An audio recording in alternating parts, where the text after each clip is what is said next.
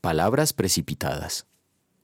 Pero si encuentran tus dioses en poder de alguno de los que están aquí, tal persona no quedará con vida. Pongo a nuestros parientes como testigos. Busca lo que sea tuyo y llévatelo. Génesis 31, versículos 32. ¿Se ha cansado de que los demás abusen de usted? Jacob sí.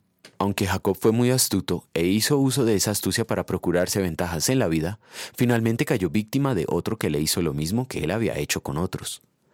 Jacob, para ganar el derecho de primogenitura, primogénito es el hijo principal, el que heredaba más y no necesariamente el primero que nació, engañó a su padre y a su propio hermano. Pero cuando fue a vivir en Harán, él mismo fue engañado varias veces por su tío Labán. Con sus engaños, Labán logró que Jacob le sirviera por un salario injusto. Las hijas de Labán, conscientes de que seguir en esa situación era perjudicial para ellas y para su esposo Jacob, hicieron maletas y se fueron con él lejos de Labán. Pero al salir de Arán, Raquel, la esposa mimada de Jacob, robó los diosesillos de su padre.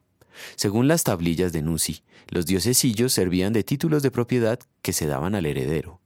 Si así fue, es fácil entender por qué Labán los reclamó. Puesto que Jacob no sabía lo que Raquel hizo, precipitadamente habló las palabras del texto que meditamos hoy. Labán desconfiaba por entero de Jacob y de sus hijas. Jacob sabía cómo era su suegro. Sin embargo, con estas palabras, Jacob puso en peligro la vida de quienes estaban bajo su cuidado. Labán buscó sus diosesillos, pero Raquel, tan astuta como su padre, logró esconderlos. ¿Qué hubiera pasado si Labán los hubiera encontrado? Raquel habría tenido que morir.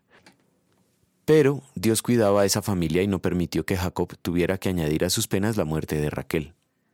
Muchas veces nosotros somos tan precipitados como Jacob, y en muchas ocasiones Dios nos ha guardado de las consecuencias funestas de nuestras palabras y acciones descuidadas. Sin embargo, Él no está obligado a hacerlo, y habrá ocasiones en que no quedará otra que sufrir las consecuencias.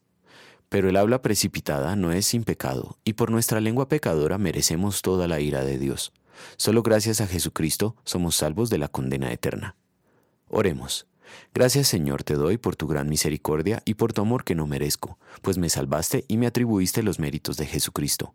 Concédeme temerte y amarte a Dios, de modo que no haga mal ni cause daño a mi prójimo con mis palabras, sino que lo ayude y le sea útil para lo mejor. Amén.